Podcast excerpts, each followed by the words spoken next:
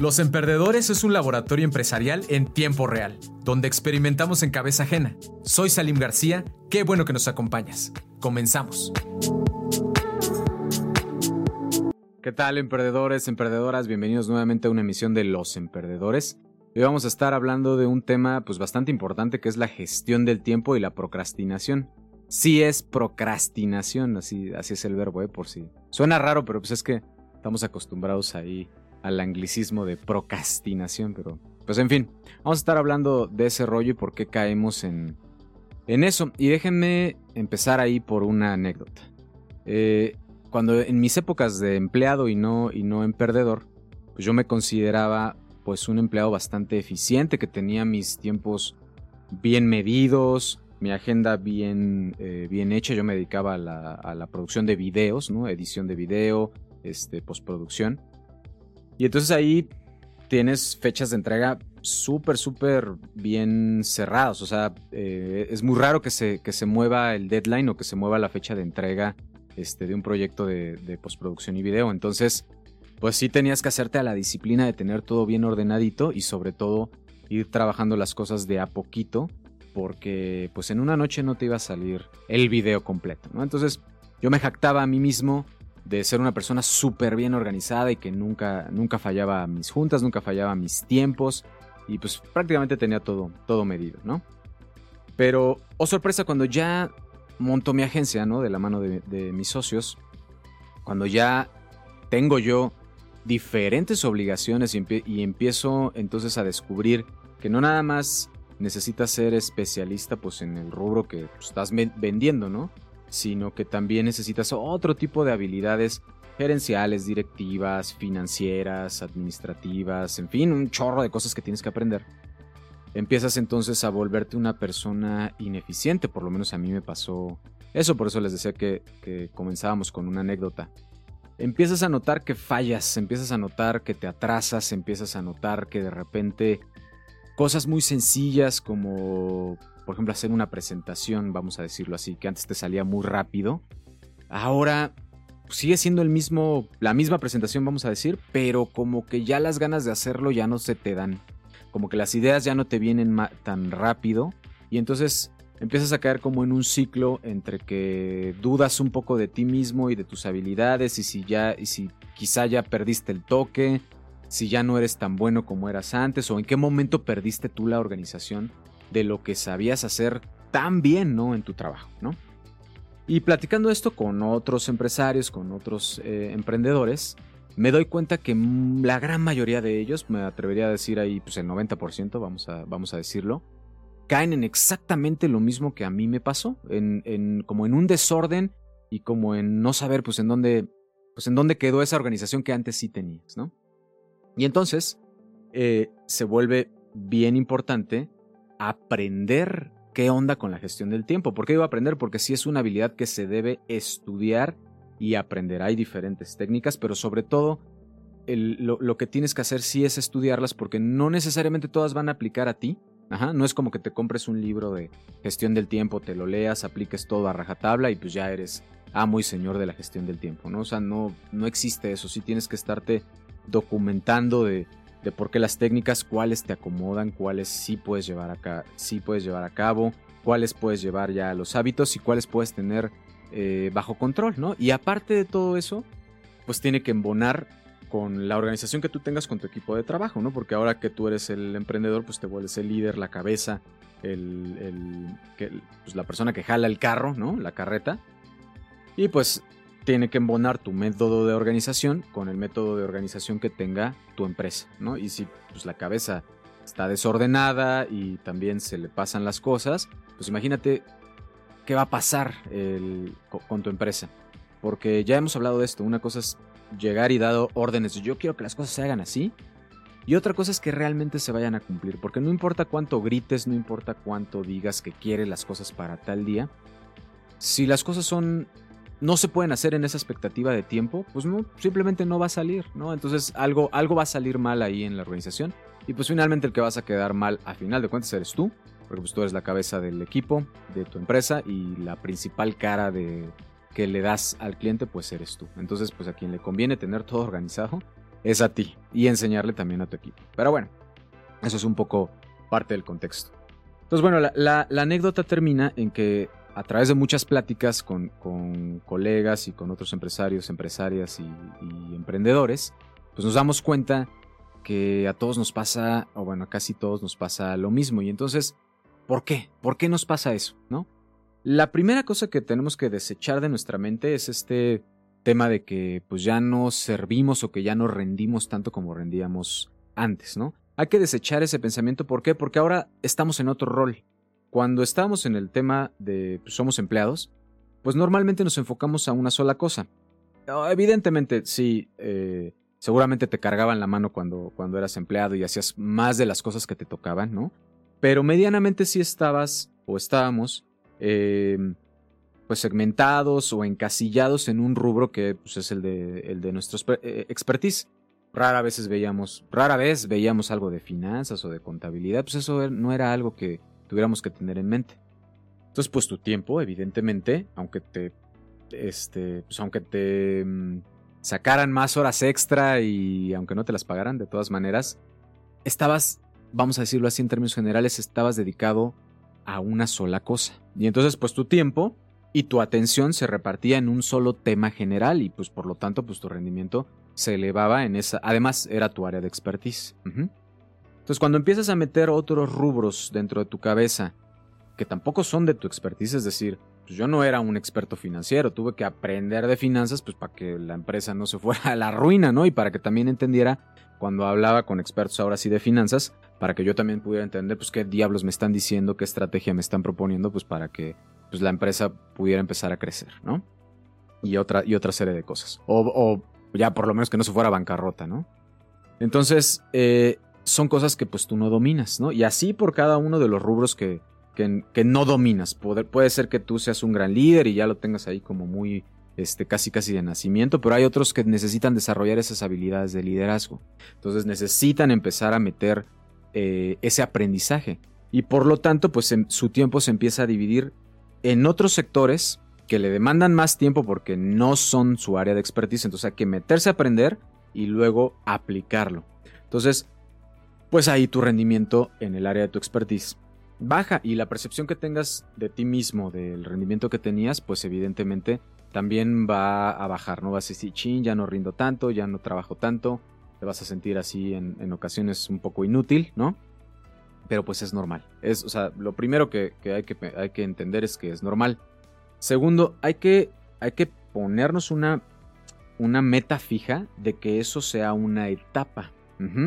Ojo, porque una, una cosa que también pasa mucho en el tema del emprendimiento es que pues el emprendedor se queda ahí siempre, o sea, siendo el hombre orquesta, quiere estar siempre teniendo todos los hilos de la marioneta agarrados y nunca los suelta. Entonces no, no, no se contrata a su experto en finanzas, este, a su abogado, en fin, ¿no? O sea, no, no, no va contratando especialistas en cada ramo, para que pues se pongan a chambear esas personas y no seas tú el que haga toda esa tarea. Muchas personas, muchos emprendedores se quedan ahí atorados en ese tema de, pues, de ser el emprendedor que hace de todo y pues bueno, quién sabe cuánto tiempo puedas aguantar así. Entonces sí hay que ponerse una meta para salir de esa etapa y entonces volverte una parte directiva nada más, ¿no? O sea, supervisora, directiva y convertirte en el tan famoso este, empresario empresaria, ¿no? Que pues ya nada más ve por encimita cómo va, cómo va su empresa, da ciertas instrucciones, revisa, eh, supervisa, ¿no? Entonces ese, tendría que ser tu papel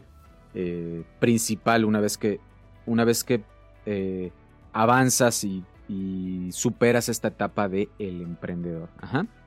Pero bueno, entonces hay que ponerse esa meta fija. Sin embargo, en el Inter, antes de llegar a esta tan afamada etapa del empresario, pues sí es, hay que estarse documentando y aprendiendo de, diferentes cosas. Y entonces es ahí donde viene pues la ansiedad de que no estoy rindiendo lo que yo, lo que yo estaba acostumbrado a rendir, ¿no? Entonces, entre todas las cosas que tienes que aprender, te diría que una de las cosas que tienes que aprender sí o sí, pues son estas técnicas de gestión del tiempo. Ahorita vamos a ver algunas de ellas y, es, y pues algunos consejos ahí, tips que por experiencia ya les puedo este, pasar a ver si les sirven, ¿no? Pero también el otro tema que hay que tocar es el de la procrastinación.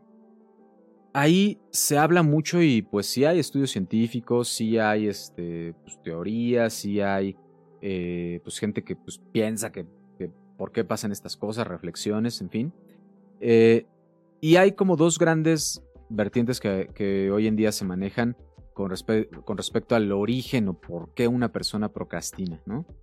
Y una de ellas es que la estructura, vamos a llamarle de esa manera porque tampoco soy, tampoco soy este, especialista en cognición, pero yo lo entiendo de esta manera, la, estructura en cómo funciona tu cerebro pudiera ser diferente, pudiera ser, eh, ojo, esto está en estudio, no es que alguien te pueda decir, no, es que ya está comprobado que la estructura de un procrastinador es diferente, su cerebro es diferente al de una persona, comillas, normal, o bueno, vamos a decirle, una persona que no procrastina, ¿no? Entonces, que tienen cerebros diferentes. Se están haciendo estudios eh, para ver si eso es verdad o no, ¿no? Y sí se han descubierto algunas cosas ahí. Déjenme recomendarles un, estudio que es este de mm, esta investigadora se llama Diane Tice, o sea, se letrea Tice, ¿no? Con C. Y el otro investigador que publica este artículo junto con ella es Rom Baumeister. Rom Baumeister. Ellos tienen un estudio em, que se llama Procrastinación, Performance, Estrés y Salud. Y hablan de esos cuatro, de cómo se relacionan esos cuatro rubros. Pero hay algo bien interesante que descubren estos dos investigadores, que es que cuando estuvieron entrevistando pues, a la gente que se autodenomina procrastinador, ¿no? Eh, y le hacen preguntas con respecto a por qué lo hace y otro tipo de preguntas que los orientan a que den respuestas este, de por qué están posponiendo, digamos, las cosas que, pues, que son urgentes o que se deben de atender. Ajá. Em, Resulta que los estudian y ellos notan que en su cerebro se activan las zonas del, las mismas zonas del cerebro, o sea, tienen, tienen este, actividad, las mismas zonas del cerebro que hablan del futuro, pero del futuro de otras personas. Y eso los lleva, digamos, a la conclusión de, de que una persona que procrastina eh, no se ve a sí mismo en el futuro, es decir, la persona, eh, mi yo del futuro, mi yo del futuro no soy yo. Ajá. Es decir, que, que todavía no me veo allá. O sea, hay una disociación entre el Salim del futuro y el que está hoy aquí eh, en el presente. No nos, yo, no nos vemos como la misma persona, ¿no? Entonces, nos vemos como una tercera persona y ahí está, digamos, uno, de los primeros errores, ¿no? el no reconocernos a nosotros mismos en el futuro, ver que esa persona que, de la que estamos hablando somos nosotros mismos y que pues las cosas que estamos haciendo en el presente pues nos van a llevar a ese futuro, ¿no? Entonces nos disociamos y vemos como si fuera una tercera persona de la cual estamos hablando, pero pues en realidad estamos hablando de nosotros mismos. Y pues estos investigadores vieron esto a través de que se iluminan, o bueno, en sus estudios miden la actividad cerebral de ciertas zonas y es la misma la misma actividad cerebral de que si estuvieran hablando de una persona X, cualquier tercera persona, en el futuro, ¿no? Entonces fíjense que, qué peligroso es no, no tener esta concepción de la realidad de que lo que yo estoy haciendo en el presente, pues me va a afectar en el futuro, ¿no? O sea, y si es una, una, disociación, pues bastante, bastante fuerte. E, eso es por el tema de pues, la, la estructura cerebral. Y otras personas dicen, pues no, pues simplemente este, pues soy así, ¿no? Eh, vivo en el estrés o tengo tantas cosas que hacer. Ajá. O sea que la vida, la vida diaria y las diferentes actividades que tenemos nos hacen, nos obligan a ir postergando cosas en las cuales tenemos tiempo, tenemos tiempo para hacerlas y vamos metiendo cosas urgentes. Y ahí es donde, donde tú puedes eh, echar mano de qué tan organizado seas o, o es o inventarte una estructura organizacional para que eso no te pase. Porque, fíjense, eh, normalmente, por lo menos aquí en México, casi en cualquier rubro de, trabajo te encuentras que la constante es que se atiende lo urgente y lo importante se deja, se deja para después, ¿no? O sea, la gente está en constantemente atendiendo las cosas urgentes y entonces se va olvidando de las cosas que, son de carrera larga, que se tienen que ir trabajando poco a poco porque el proyecto es bastante grande. Ajá. Y entonces, pues para llegar a la meta necesitamos ir paso a paso. La gente va en el, así, en el estrés de pues, lo que es urgente, que si el bomberazo, ¿no? El término bomberazo se usa muchísimo.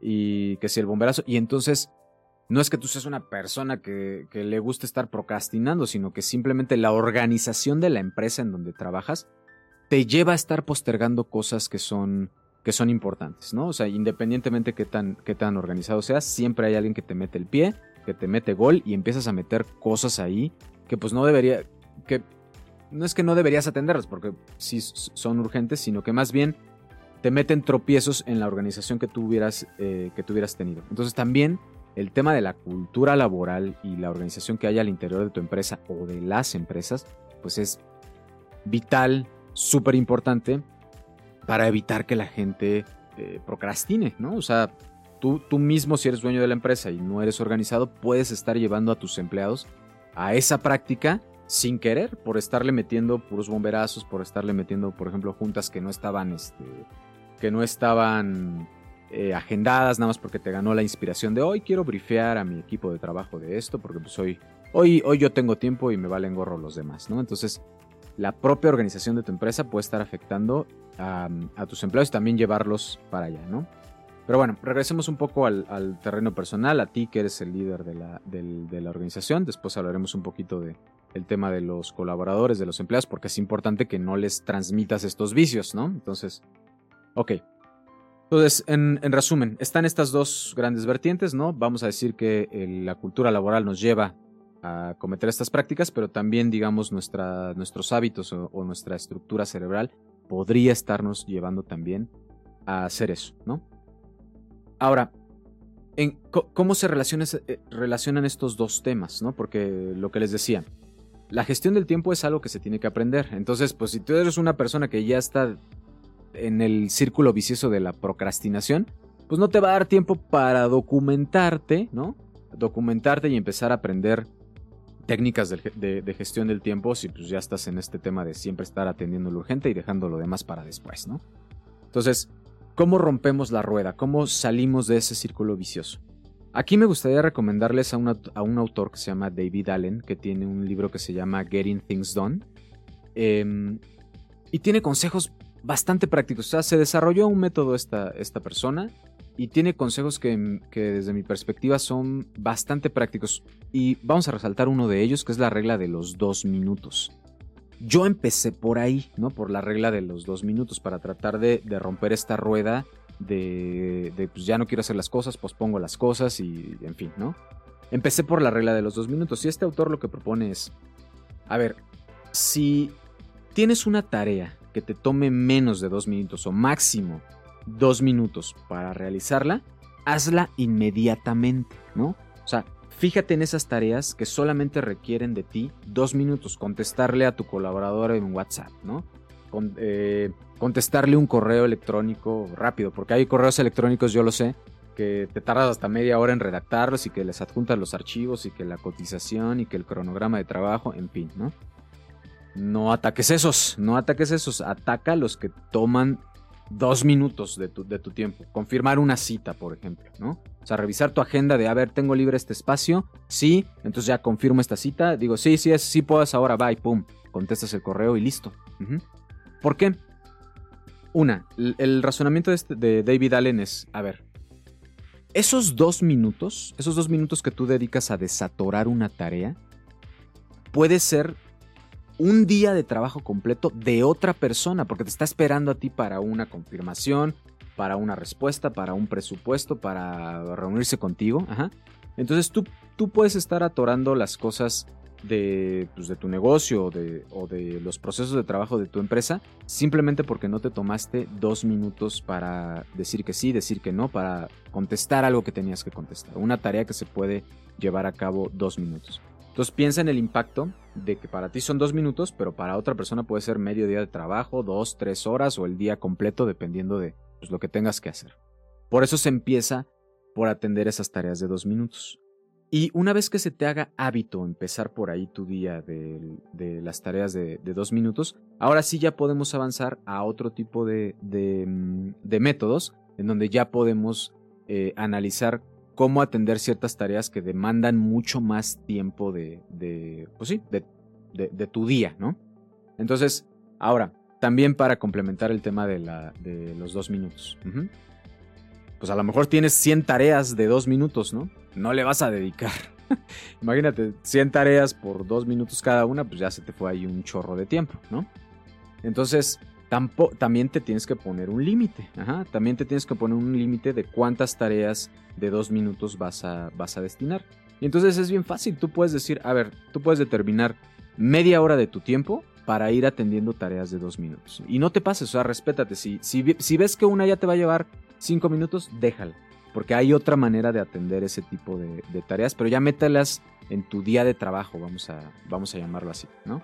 Entonces, lo primero de tu día desatorarte de esas tareitas de, dos minutos y ponerle un límite en un espacio de media hora, te chutas las que puedas. Y las que no te alcanzó el tiempo, olvídate, ¿no? Ya será para tu yo del futuro en la tarde, en la noche, al día siguiente, pero pues ya, lo que, lo que pudiste hacer en ese espacio de tiempo, hazlo. Ajá. Otra anécdota. Esto me lo enseñó mi asesor de, tesis cuando yo estaba en la, en la licenciatura y estaba escribiendo mi tesis. Eh, seguramente a todos los que escribieron tesis les pasó algo, algo muy parecido. Pues tú dices, ah, mira, tengo seis meses para terminar mi tesis y voy a hacer este cronograma de trabajo, voy a empezar por aquí, ta, ta, ta. Pero vas viendo que se va cortando el tiempo y no haces nada. O sea, nada en absoluto. O sea, tú sabes que tienes que escribir, no sabes por dónde empezar, de repente cuando te llega la inspiración no es que escribas, sino anotas algunas ideas, ¿no? Pero pues vas viendo cómo esos seis meses que tenías se van recortando, recortando, recortando, recortando, hasta que pues ya tienes este dos meses o uno, ¿no? Y, y, te pones a pensar, que es parte de la frustración y del mismo círculo vicioso de la procrastinación, la ansiedad que te da, ajá, el saber que ya no tienes tiempo para hacer, que ya se pasó el tiempo y que ya no tienes el mismo tiempo para hacer el producto que tenías que hacer y la calidad que se esperaba obtener de ese producto porque tenías un tiempo suficiente, ahora ya sabes que te va a quedar mal, que te va a quedar con baja calidad o no la calidad que tú esperabas porque ahora tienes a lo mejor un mes para hacer un trabajo que te iba a llevar seis, ¿no?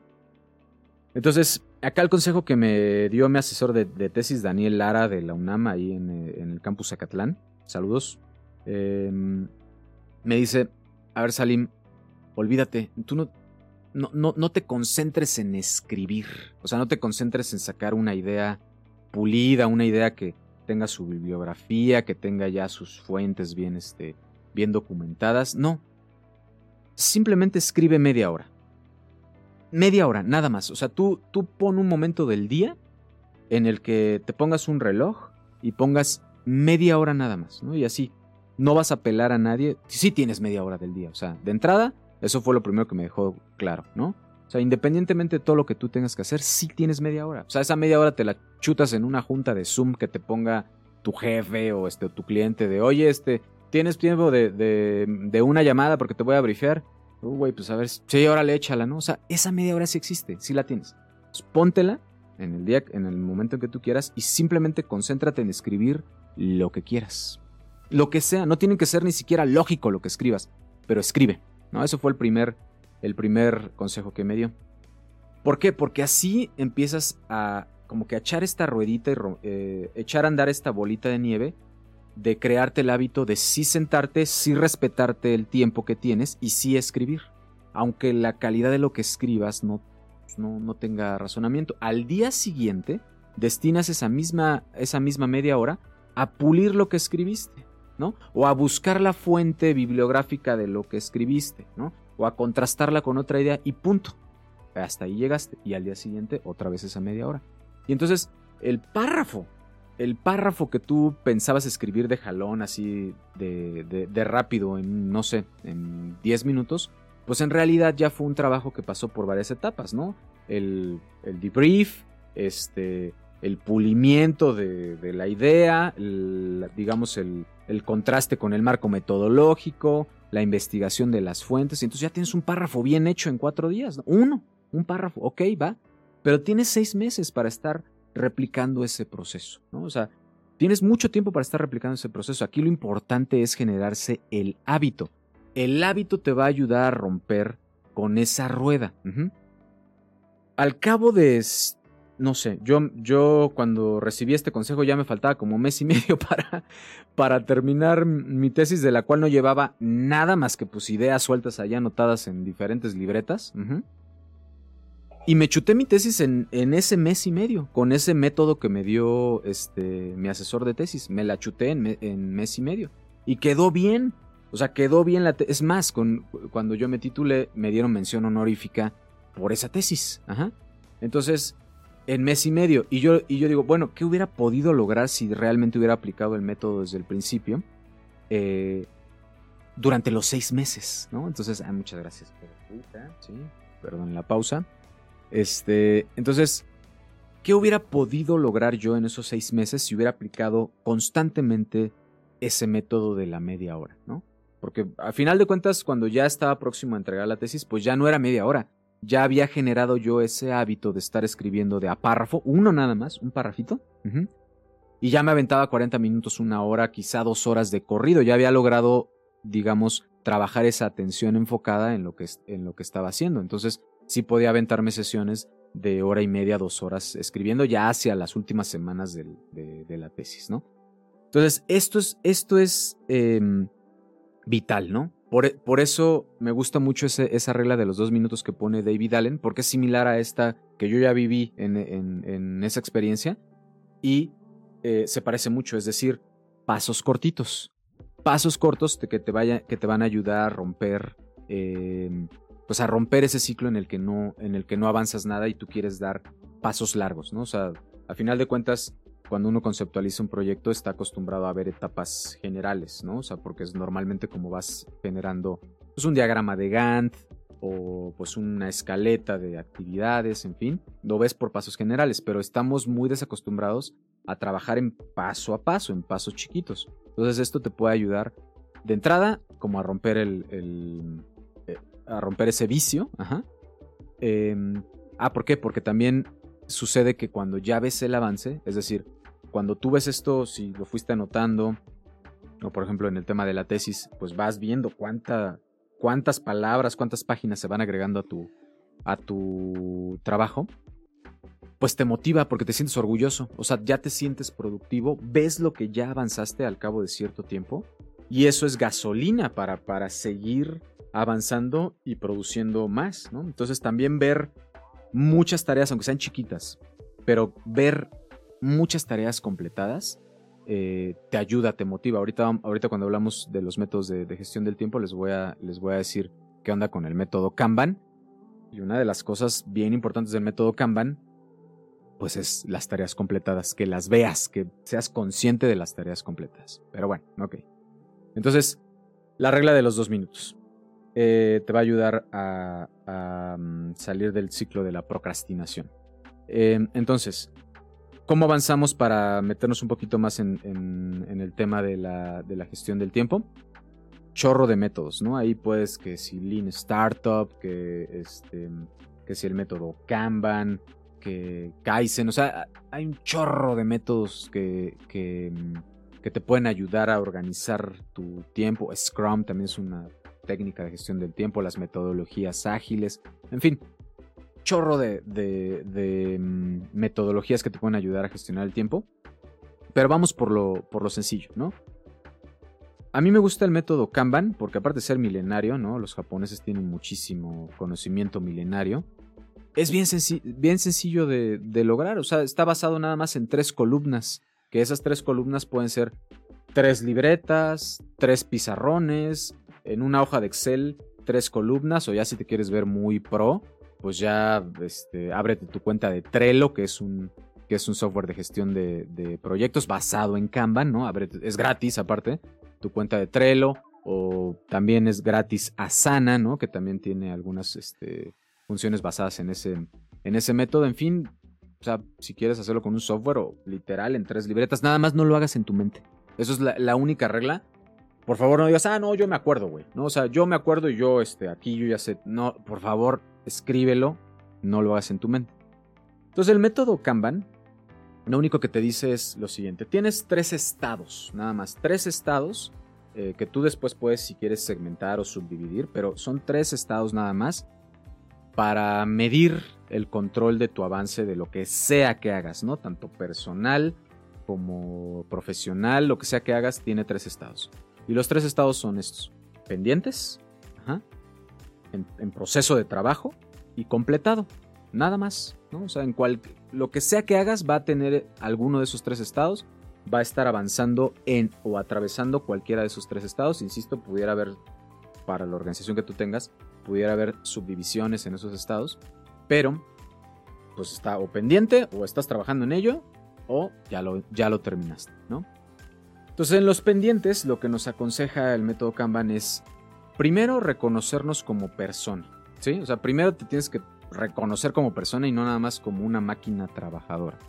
Y entonces tienes que ver que como persona tienes necesidades, ¿no? O sea, tienes que comer, tienes que ejercitarte, tienes que, no sé, alimentar tu espíritu, este, en fin, ¿no? Entonces, mm, tienes que ser consciente de tus necesidades como, como individuo, ¿no? Tu familia, este, tus amigos, en fin. Todo eso requiere tiempo.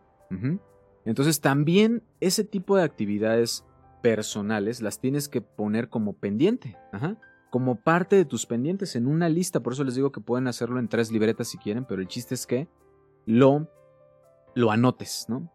Y aquí nos va a ayudar David Allen. Una vez que tengamos todos esos pendientes, anotados tanto personales como profesionales y toda la lista de pendientes, pues los vamos a categorizar en los que son urgentes, en los que tengo más tiempo de desarrollo y en los que pues son pues, la lista de dos minutos, los que son urgentes y rápidos o los que son rápidos, ¿no? Y entonces los que son rápidos, dales fuego de volada, ¿no? Esos son los primeros que te chutas en tu día. Y en, en la columna de pendientes, pues organízalo dependiendo pues de lo que tú tengas que hacer, de tu horario laboral, de cuánto tiempo le vayas a dedicar a ir al gimnasio, a tomar tu clase de yoga, a estar con tu familia, en fin. Pero el chiste es que organices esos pendientes y le des una agenda a los pendientes. ¿En qué momento voy a, voy a terminar con mis, con mis pendientes de dos minutos? ¿En qué momento del día? Puede ser en la noche, puede ser al, al, inicio del día, en la tarde, no sé, tú defínelo, ¿no? Pero dales una agenda a esos pendientes. Y después, pues cuando, cuando los pendientes eh, ya los pases a tu mesa de trabajo, entendamos también otra cosa. No por yo, si yo quiero pasar muchas de las cosas del estado dependiente a trabajo, es un autoengaño. Ajá. Porque también eh, hoy día vivimos también en la era de vendernos a nosotros mismos la idea del multitasking, ¿no? O sea, incluso nos vendemos esa idea del multitask, de hacer muchas tareas al mismo tiempo, como algo bueno, ¿no? Y pues no tiene nada de bueno, eso es, eso es simplemente una técnica de explotación laboral, nada más. Y es más, diseñada contra las mujeres. Ahorita les voy a decir, porque contra las mujeres y sin, y sin temas de, sin meterme en mucho rollo de feminismo y lo que, lo que ustedes me quieran decir, ajá. Esa técnica del multitasking está diseñada para explotar a las mujeres, porque ustedes pregúntenle, es más, es muy común que una mujer te diga, o que sea alabado esa, esa, característica de la mujer de que pueda ser de la supermamá, ¿no? Que puede hacer muchas cosas al mismo tiempo. Atender la junta, lavar los trastes, cuidar a los niños y hacer la comida, ¿no? Pero, y aparte, este, aparte ser bella y maravillosa, ¿no? Y salir súper este, esplendorosa en el Instagram, aparte de todo, ¿no? Entonces, fíjense el concepto de la supermujer de multitasking, pues nada más es como, pues ponte a chambear en mil rubros que no aplican al, hombre. O sea, es, esa característica del multitasking en hombre, díganme quién se las vende. Díganme quién, quién, le, quién le aplica. ¿Cuándo han visto una ilustración del superhombre cuidando a los hijos y, ahí el sartén haciendo la comida? No digo que no les pase, no digo que como hombres no les pase, pero en un concepto así de, lo que consumen en los medios, pues se ve aplicado a las mujeres. Entonces el multitasking nada más es una falacia para, para explotar a la gente, simplemente para explotar a la gente. Miren, Así de sencillo. Les voy a demostrar que no existe el multitasking. Listo, demostrado. No existe el multitasking.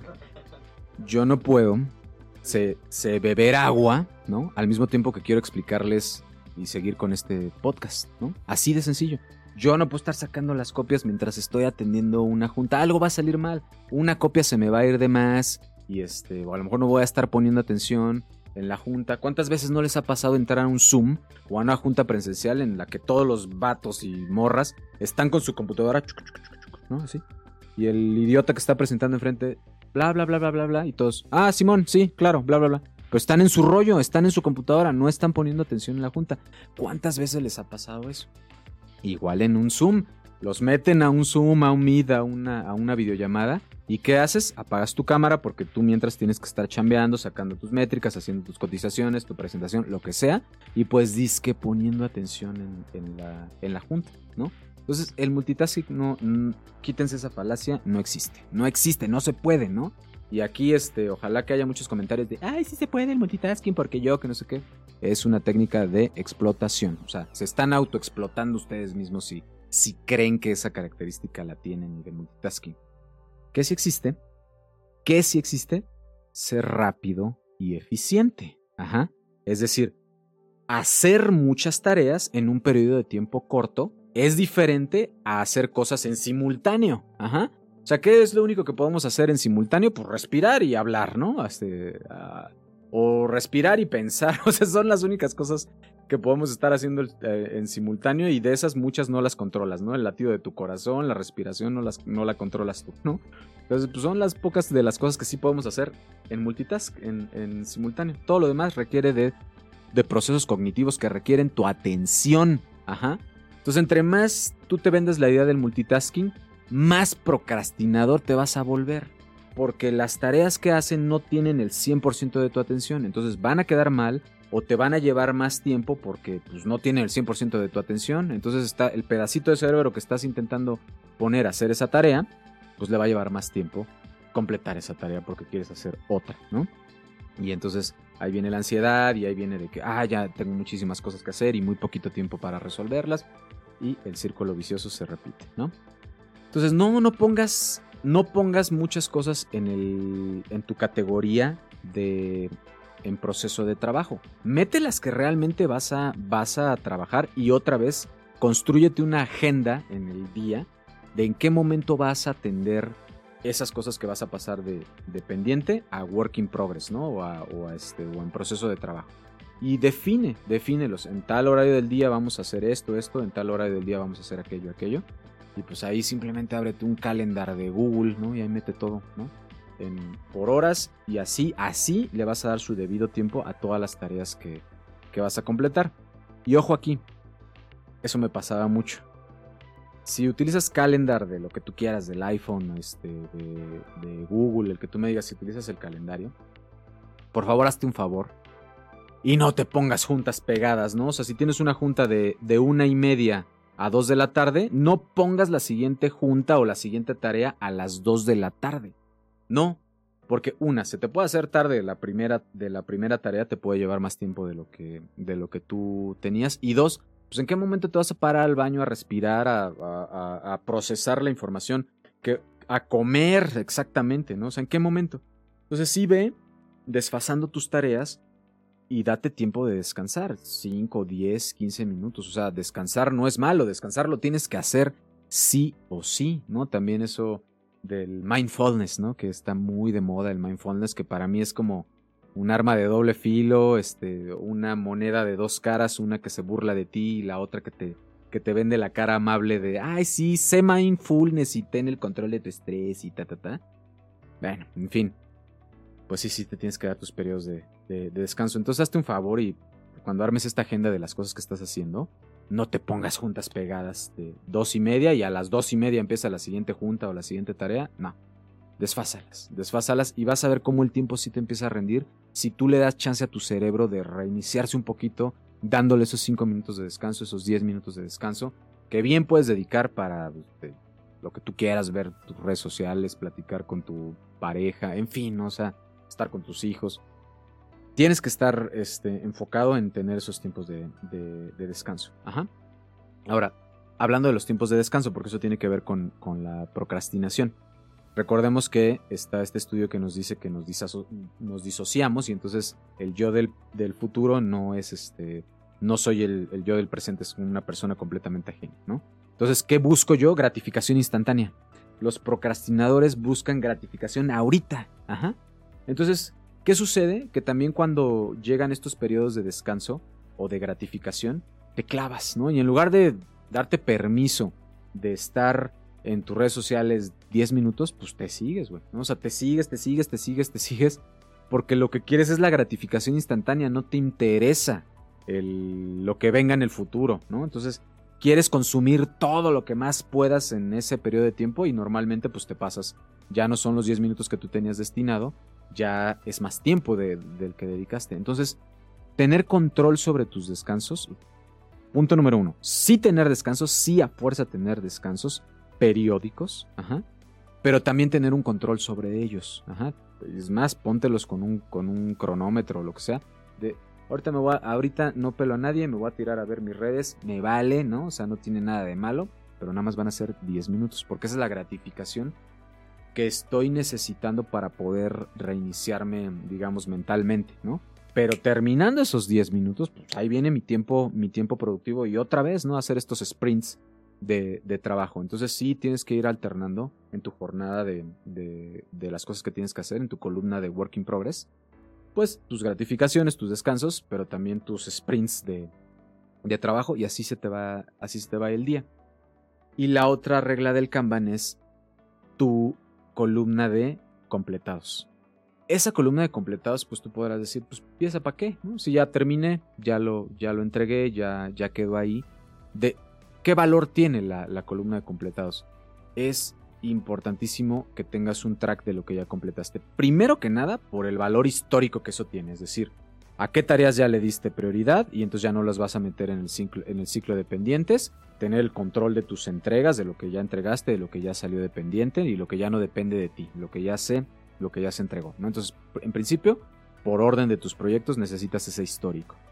Y en segundo lugar, porque si tú, imagínate, si tú ves una lista de pendientes así gigante, ¿qué sientes? Pues ansiedad, ¿no? Así de maldita sea, ¿por qué? ¿En qué momento me metí en esta, pues en este pandemonio de, de, pendientes, ¿no? Pero ojo, si tú ves una lista así de grande, igual de grande, de completados, ¿qué sientes? ¿No? Pues no manches, sí, pues mira, mira, mira nada más, ¿no? O sea, soy productivo, este, eh, pues te sientes gratificado, o sea, te sientes bien contigo mismo, ¿no? Entonces, pues te da estas dos. Em, te da estos dos valores, ¿no? El tema de, primero que nada, sentirme productivo, de ahí sacar la gasolina que necesito para poder atacar mis pendientes del día siguiente o todos los demás que hayan quedado en mi lista de pendientes, pues la misma gratificación y, el ver que sí voy avanzando me va a dejar atacar los otros pendientes. es como una limpieza de ansiedad ver todos esos pendientes, digo, perdón, ver todas esas tareas completadas, pues es como, como lavar el piso, como, como lavar tu cerebro y quitarte esa ansiedad, porque pues ya ves que sí vas avanzando. Entonces ya empiezas como fresco. Y pues el otro es el orden. Entonces fíjense qué tan sencillo es ese método Kanban, que lo pasas de un tablero a otro tablero y es un hábito fácil de, de, de empezar a adquirir. ¿Por qué? Porque pues nada más son tres pasos y organizar esas tres columnas. Entonces, Ojo, pues ya las tareas que estén dentro de esas tres columnas, pues ya son complejas, sí, entiendo, ya tienen que ver con tu actividad y con lo que tú, con lo que tú sabes hacer. Pero bueno, o sea, si las mantienes en ese orden, es fácil de tener una visión general de todo lo que tienes que hacer y también de priorizar, ¿no? Porque ya si, si tú ya todo lo puedes ver desde arriba en un plano general, pues ya puedes mover las piezas a tu conveniencia y saber qué cosas sí se pueden cambiar de lugar, qué cosas sí se pueden aplazar y que otras, pues ni modo, se van a tener que, atender en urgencia. Ahora bien, pues este método o esta filosofía, si lo quieres etiquetar de esa manera, o esta manera de hacer las cosas, también la tienes que implantar en tu empresa. O sea, también tienes que saber traducir esta manera de pensar a tus colaboradores e implantarles métodos que los ayuden también a ellos a funcionar como a ti te conviene que funcionen. Eh, si tú no te organizas a ti mismo, pues lo único que les implantas a tus colaboradores que están abajo de ti, pues es estrés, pues es eh, baja super, o sea, no supervisan su trabajo, se, se, acostumbran a trabajar como tú, como tú trabajas. Si siempre te ven a ti estresado y atendiendo lo urgente, pues eso es lo que van a hacer ellos, o sea, ¿Por qué? ¿Por qué? Porque su jefe lo permite, su jefe no es que les esté dando permiso, sino que ven que así trabaja su jefe, y pues lo imitan, ¿no? Entonces piensa mucho en esa, en esa parte de corregir tus propios, este, tus propios errores, porque eso mismo te van a aprender a ti y tus colaboradores. Entonces, no vaya a ser que tú inconscientemente, aunque no lo quieras, estés implantando una cultura laboral y de trabajo completamente contraproducente a lo que quieres realmente lograr pues en tu organización, en tu, en tu emprendimiento, ¿no? Entonces sí hay que entender muy bien ese tema de la gestión del tiempo. Y hablando de la procrastinación, nada más déjenme recomendarles una charla de TED Talks de Tim Orban. Bastante amena, la verdad, sí, este, hasta chistosa. Pero que también habla, y de hecho habla, hace referencia a este estudio que les dije este, de Diane Tice, em, de lo de las partes del cerebro, ¿no? Y cómo te, te disocias de, tu, de, tu, yo futuro. Y está bastante interesante. Y te habla hasta de lo mismo, ¿no? Este, de, de cómo de cómo organiza sus procesos de trabajo, pero entonces deja todo al último y si esto es un tipo de persona que piensa así o realmente pues es un hábito que se puede corregir y no tiene que ver con la estructura mental, en fin. Entonces la charla está bastante, bastante amena, sí se la recomiendo que se la chuten para entender un poco más los porqués de la procrastinación. Ajá, para entender un poco más los porqués. Pero para salir de ahí, simplemente disciplina. O sea, no hay, no hay otra manera. Pero también no una disciplina eh, irrealista, ¿no? Una, no una disciplina que, que, a final de cuentas vas a, vas a vivir más como un castigo que como un método que te ayude a salir de ahí. Es una, una disciplina que tienes que ir adquiriendo de a poco. Piensa en esto de los pasos cortos. Piensa en este ejemplo de la tesis y de escribir un solo párrafo nada más y dedicarte solamente media hora y ya, ¿no? Aparte, aparte, rápidamente, volviendo a ese tema de la tesis. Cuando tú escribes nada más media hora, se te va de volada y aparte te queda la sensación de yo ya cumplí. Te quedas como, ah, ya hice lo que tenía que hacer, listo, ¿no? O sea, ya mi maestro me dio permiso de que solo media hora, ya le cumplí al asesor de tesis, sí, escribí media hora, pum, ya me voy. Y se libera mi cerebro y hace otras cosas. Ajá. Pero como es constante, avanza, avanza, avanza, avanza, avanza, avanza, avanza. Entonces, ese pequeño paso de la media hora de escritura te, te va a sacar, o sea, te va a sacar de, de, pues de ese ciclo de la procrastinación porque así es una disciplina, o sea, es, lo, que, te digo, sí es una disciplina, pero adquirida de a poco. Adquirida de a poco y como es constante, al, cabo de cierto tiempo, pues ya se vuelve un hábito. Y eso es lo, lo, principal. Ya cuando algo se vuelve un hábito para ti, ya estás del otro lado, porque ya lo vas a empezar a hacer de manera inconsciente, como algo, como si tú fueras así, pero en realidad te enseñaste a ti mismo a hacer de esa manera, ¿no? Entonces, bueno, de entrada, no te frustres porque sí, cuando estás en un tema de emprendimiento tienes que entrarle a, todo y entonces te vas a sentir una persona ineficiente porque antes estabas acostumbrado, si venías de la chamba, a ser muy eficiente en tu ámbito de trabajo. Pues no te frustres, a todos nos pasa que nos sintamos que no servimos para nada porque pues estamos haciendo muchísimas cosas de diferentes rubros en donde no somos expertos. Entonces no te frustres, sigue con esa disciplina de seguir, de seguir aprendiendo de los rubros importantes para tu empresa cultura laboral, eh, eh, cultura financiera, eh, contabilidad, ventas, cultura organizacional, gestión del tiempo, métodos de trabajo, metodologías ágiles, todo ese rollo síguelo aprendiendo, síguelo aprendiendo, pero dedícale el tiempo que, pues, que, tú, que tú determines y sé constante en eso. En algún momento no te vas a volver experto, no es tu meta volverte experto en cada uno de esos rubros, pero sí tener una visión general muy nutrida para beneficio de tu, de tu empresa.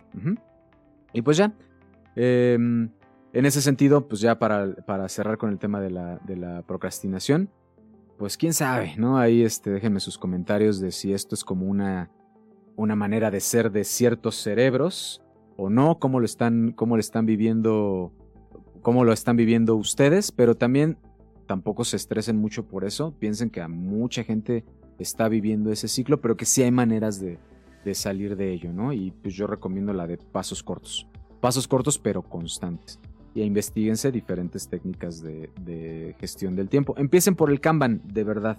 Empiecen por el Kanban, estudien qué es el Kanban, háganse sus tres, sus tres estadios de todo lo que tienen que hacer, pendiente, en progreso y este completado y van a ver que ese método del Kanban aparte de ser milenario sencillísimo y sí los va a sacar de la bronca por lo menos los va los va van a recuperar esa tan ansiada este, organización que antes tenían y que pues hoy se sienten como que ya la perdieron y pues listo en, en perdedores en perdedoras eso ha sido todo en esta emisión les recuerdo que nuestras redes sociales de los emprendedores. Así estamos, los emprendedores oficial en todas las redes sociales. Y pues listo, nos vemos en la siguiente emisión de Los Emprendedores. Gracias por conectarte con nuestros emprendimientos. Síguenos en arroba los oficial en todas las redes sociales. Hasta la próxima.